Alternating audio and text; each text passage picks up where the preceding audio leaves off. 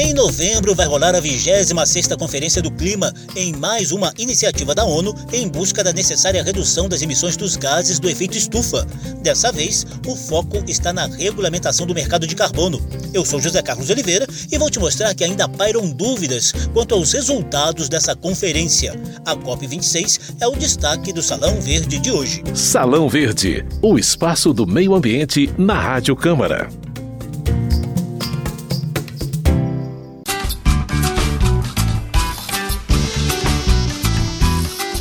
Pode anotar aí, de 1 a 12 de novembro, cerca de 190 países vão se reunir em Glasgow, na Escócia, que será palco da COP26. Várias reuniões preparatórias já estão em curso para essa nova Conferência do Clima.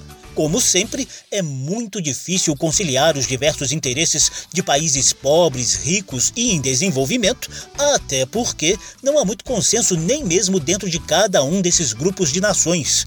Porém, as mudanças climáticas cada vez mais evidentes e os danos e prejuízos do aquecimento global têm mostrado que não há muito tempo para esperar. Nós estamos falando da COP26, muito provavelmente a COP mais importante desde Paris. Agora, todos os países do mundo contribuem com diferentes percentuais, com diferentes abordagens em diferentes setores, mas todos contribuem para um mesmo objetivo que foi definido em termos de temperatura, que é limitar o aquecimento global a menos de 2 graus e preferencialmente um grau e meio uh, acima dos níveis pré-industriais. E a gente está numa lógica em que as políticas domésticas, dentro das circunstâncias nacionais, né, são definidas e a soma delas é que tem que ficar próxima ou dentro, na verdade, uh, desse limite que nós definimos. Então, está na política doméstica a raiz da solução da resposta à crise climática.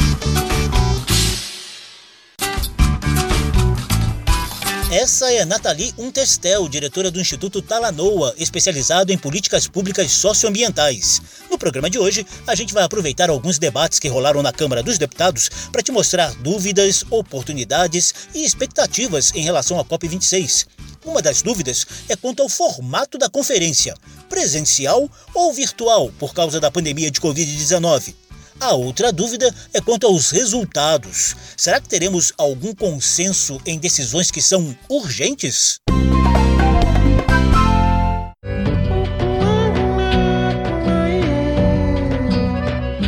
Principal objetivo da COP26 é a regulamentação do mercado de carbono previsto num dos artigos do Acordo de Paris. Para quem não lembra, esse acordo surgiu em 2015 durante a COP21 com uma série de compromissos dos países para a mitigação das mudanças climáticas. Esse mercado de carbono é um dos instrumentos para conter o avanço das emissões dos gases do efeito estufa.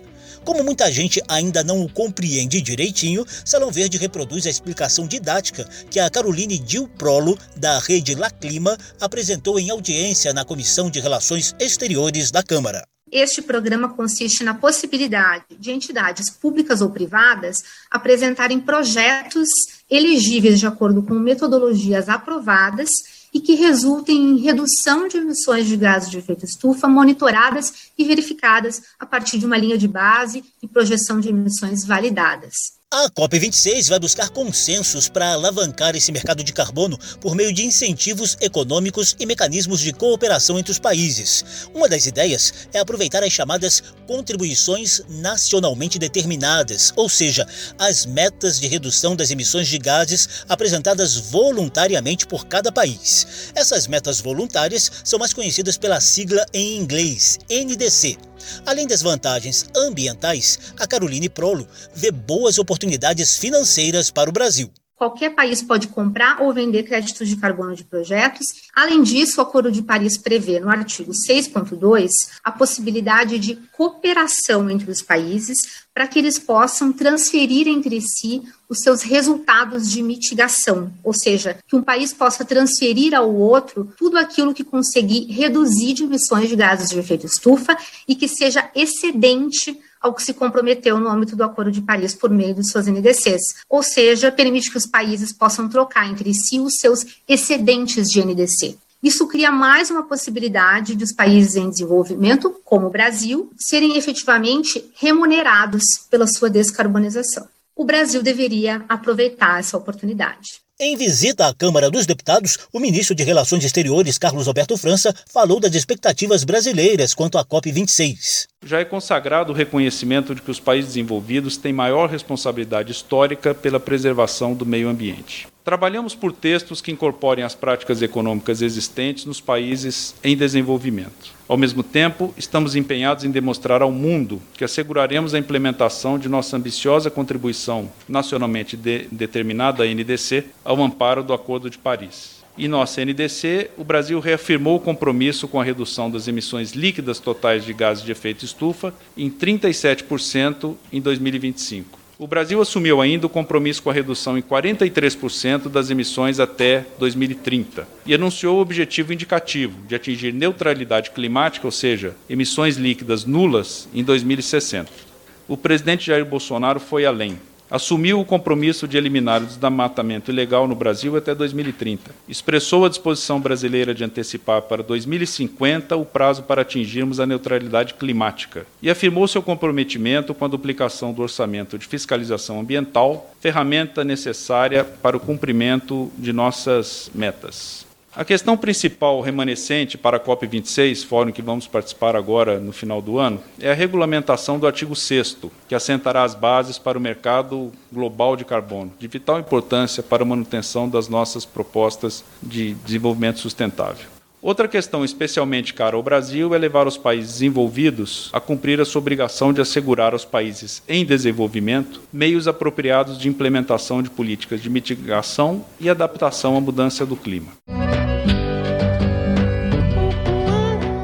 Como andam as negociações preliminares para a COP26? A pandemia tem atrapalhado, permitindo apenas reuniões virtuais, segundo o chefe da divisão de meio ambiente do Ministério de Relações Exteriores, André Durran Maciel. Esse diálogo prévio em torno da COP26 tem rolado sobretudo nos fóruns internacionais, econômicos e regionais, dos quais o Brasil faz parte. Os temas principais para a COP26 é, primeiro, regulamentação de mercado de carbono, os marcos temporais comuns para todas as NDCs, transparência, é, adaptação captação e financiamento. O Brasil é um país, por sua natureza, participa de vários grupamentos políticos, geográficos, né, geopolíticos. A primeira camada, digamos assim, mais ampla, uh, é o G77 China, um grupo que hoje reúne mais de 130 países em desenvolvimento, é a, base inicial de negociação de muitos temas. Uh, na Convenção do Clima não é diferente, embora não haja consenso sempre no G77. Tem alguns temas, como financiamento, por exemplo, que são muito caros ao grupo. O segundo agrupamento, extremamente importante, é o grupo BASIC,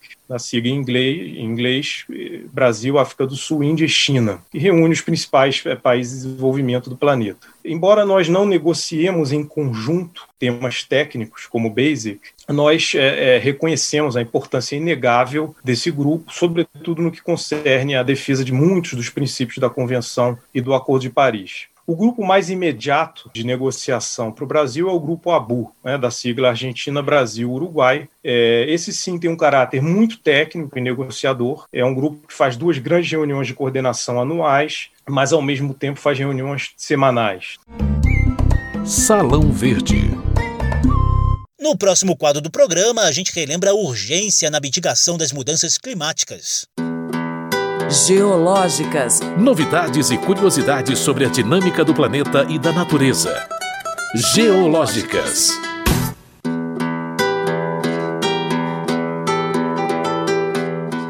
Ondas extremas de calor, seca, enchente e ciclones tropicais têm se tornado mais frequentes, mais intensas e, obviamente, com maior poder de perdas, danos e tragédias sociais, econômicas e ambientais.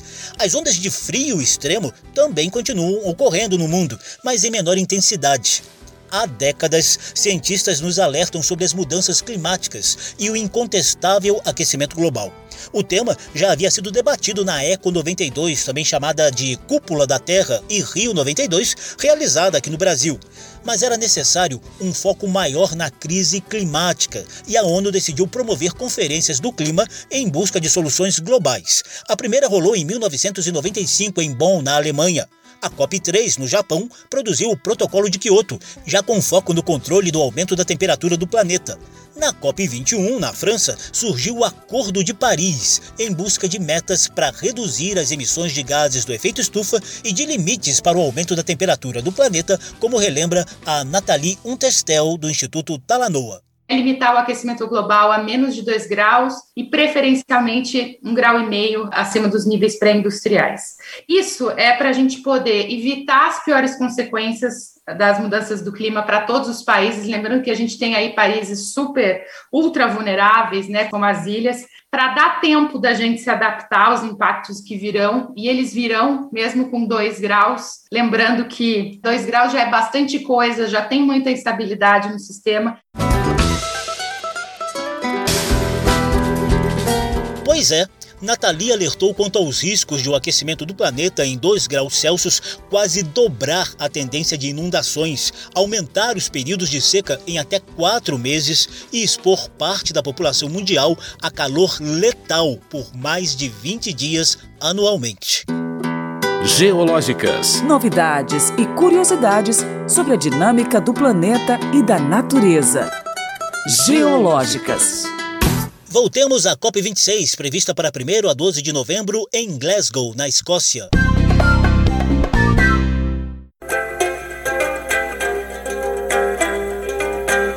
Audiência na Comissão de Relações Exteriores da Câmara, representantes de entidades e ONGs ambientalistas e empresariais pediram que o Brasil apresente metas audaciosas e concretas na próxima Conferência do Clima. Recentemente, o presidente Jair Bolsonaro anunciou que o Brasil vai reduzir o desmatamento ilegal até 2030 e antecipar de 2060 para 2050 a meta de neutralidade climática. Porém, a especialista em políticas públicas do Observatório do Clima, Sueli Araújo, ainda ainda não viu ações efetivas do governo federal. Isso, assim, não está acontecendo na prática em termos de coordenação pelo atual governo, ou pelo menos os debates não estão acontecendo de forma transparente, né? Que nós consigamos acompanhar como que o governo está pretendendo detalhar é, setorialmente tudo o que tem que ser feito para a redução das emissões. Bom, em primeiro lugar, tem que corrigir a questão da pedalada climática. Além disso, tem que ser mais ambicioso e mostrar como que vai fazer tudo isso. A chamada pedalada climática é um ajuste feito pelo governo na NDC brasileira, que, segundo Sueli Araújo, diminui em 400 milhões de toneladas de carbono equivalente à meta de redução das emissões de gases do efeito estufa. Essa meta menos ambiciosa é alvo de uma ação popular na Justiça de São Paulo, movida pelo movimento Fridays for Future Brasil, inspirado nas ações da ambientalista sueca Greta Thunberg. Integrante do movimento, Marcelo Rocha disse que a falta de transparência do governo federal federal impede a inclusão de temas socioambientais na pauta brasileira da COP26. O Brasil é um país que já vive uma desigualdade extrema. Quem sofre mais com as mudanças climáticas são os povos originários, os povos negros, os povos das periferias que hoje não têm acesso a um direito básico. A expectativa de que na COP26 chegue-se a um acordo de 100 bilhões de dólares por ano como piso para financiamento de energias renováveis e de ações sustentáveis na economia, como a neutralidade de carbono e a economia verde. Presidente do Conselho Empresarial Brasileiro para o Desenvolvimento Sustentável, Marina Grossi manifestou o apoio dos empresários ao tema. Esta é a agenda que une diversos setores, diversos países que são competidores nessa corrida, mas não competidores nessa agenda. O mundo inteiro está indo para uma economia de baixo carbono, não existe desenvolvimento possível fora dessa agenda de descarbonização. Caroline Prolo, da Rede La Clima, acredita que o Brasil poderá se beneficiar a partir das novas regras da COP26 para alavancar o mercado de carbono e remunerar os países pela descarbonização produzida agricultura de baixo carbono, gestão de resíduos, reflorestamento e conservação florestal, energias renováveis, são apenas algumas das atividades que todos sabemos que o país tem condições de promover em grande escala e que reduzem emissões de gases de efeito estufa, gerando ativos que podem ser financiados no âmbito do Acordo de Paris. Salão Verde. E o que dizem os deputados?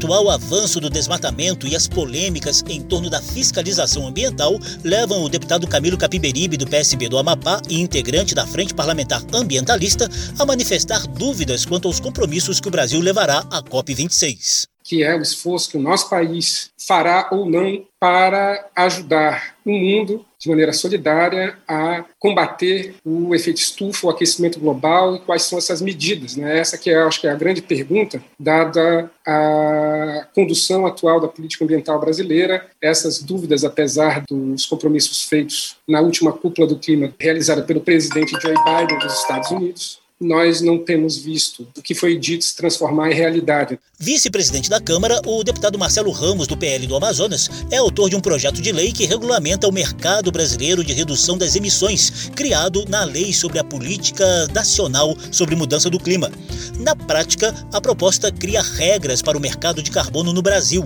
A ideia de Marcelo Ramos é que, inicialmente, esse mercado tenha caráter voluntário para a indústria, a fim de evitar a reação de alguns setores econômicos primeiro momento, um mercado voluntário, mas a partir do quinto ano, fazendo uma transição para um mercado regulado, fomento a iniciativas de redução de emissões, incentivo econômico a atividades de baixa emissões de efeito estufa, valorização dos ativos e geração de riqueza e combate à pobreza a partir dos ativos ambientais.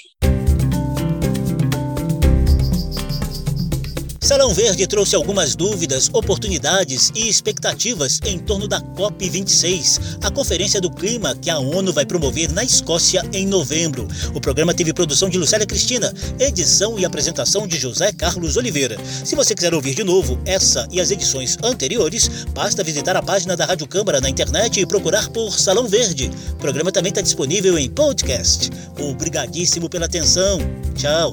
Salão Verde, o espaço do meio ambiente na Rádio Câmara.